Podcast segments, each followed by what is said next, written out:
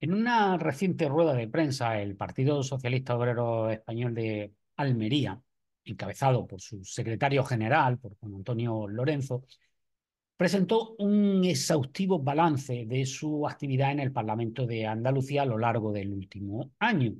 Y bueno, hay que decir que los números ofrecidos pues, son impresionantes, 3.400 iniciativas impulsadas mediante pues, preguntas, intervenciones, eh, proposiciones no de ley, en fin, eh, son temas también los expuestos que hay que reconocer que interesan a la ciudadanía almeriense, ¿no? Temas de sanidad, de agua, de, eh, de educación, de transporte. son preguntas, intervenciones, acciones dirigidas a fiscalizar al presidente de la Junta de Andalucía, a Juanma Moreno Bonilla que lleva ya un lustro en el cargo. La verdad es que con ese tiempo transcurrido desde que tomó posesión la primera vez la excusa de la herencia recibida, parece haber perdido validez y los socialistas son los que se encargan de destacarlo cada vez que hacen cualquier crítica.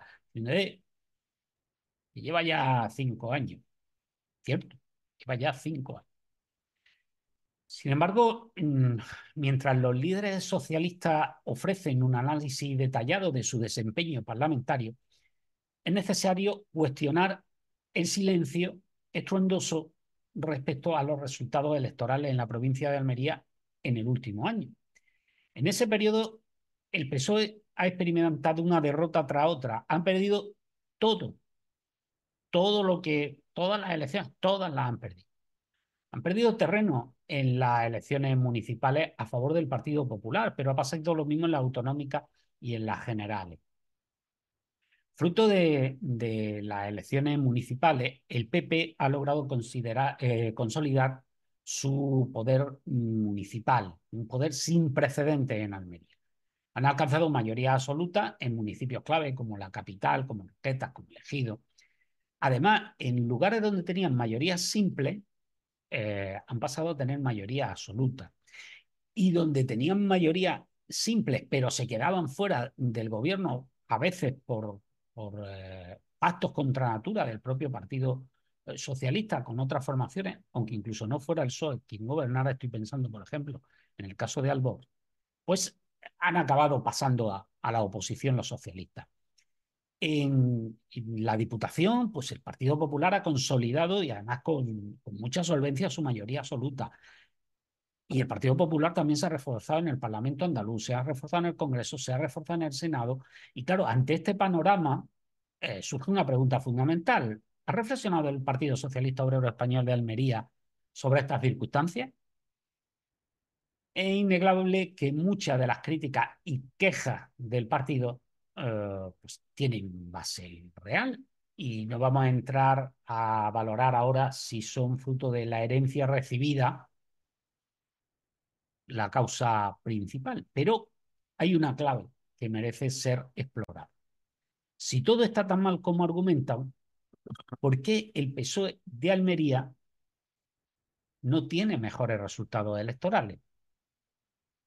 Les voy a ser claro, no, no apunto directamente al secretario general, a Juan Antonio Lorenzo. Eh, creo que realmente él no es el culpable de esta pésima situación que tiene el Partido Socialista en la provincia eh, de Almería.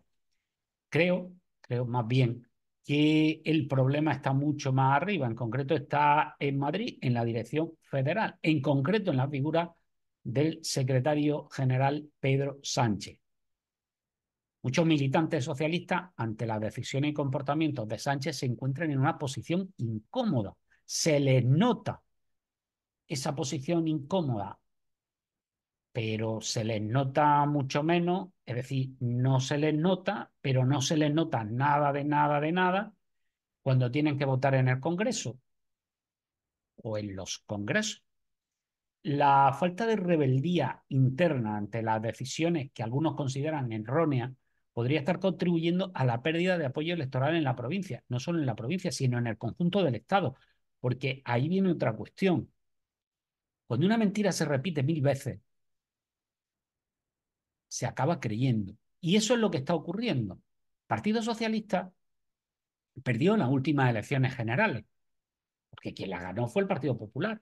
El PSOE ha podido gobernar porque ha logrado contar con el apoyo de la mayoría del arco parlamentario, pero ha perdido las elecciones. Pasó de ser primer partido a segundo. El Partido Popular experimentó un crecimiento brutal y el Partido Socialista un tímido crecimiento que casi no se puede llamar ni crecimiento. Pero repiten, hemos ganado, hemos ganado, hemos ganado. No, no. En voto ciudadano no han ganado. Eso quiere decir que no tienen el apoyo de la mayoría de la ciudadanía. Y más allá de que puedan gobernar, eso debería ser motivo de reflexión. Pero, oiga, no lo es.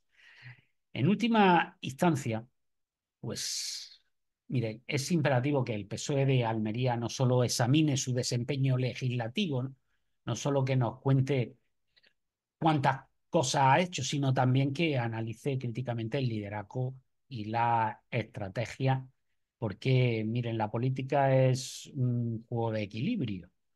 Hay que entender, pues, eh, pues que, hay que conectar con el electorado, que uno puede hacer muchas cosas, puede hacerlas muy bien, pero si no conectas con el electorado, mal te va a ir.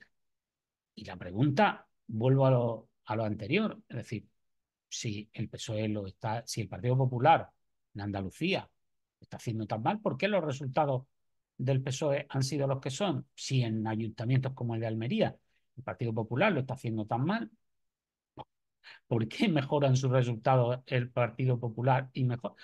Les puedo seguir poniendo el resto de ejemplos de la provincia de Almería, incluso de Andalucía, incluso de España. Esa reflexión es la que falta en los líderes locales del Partido Socialista.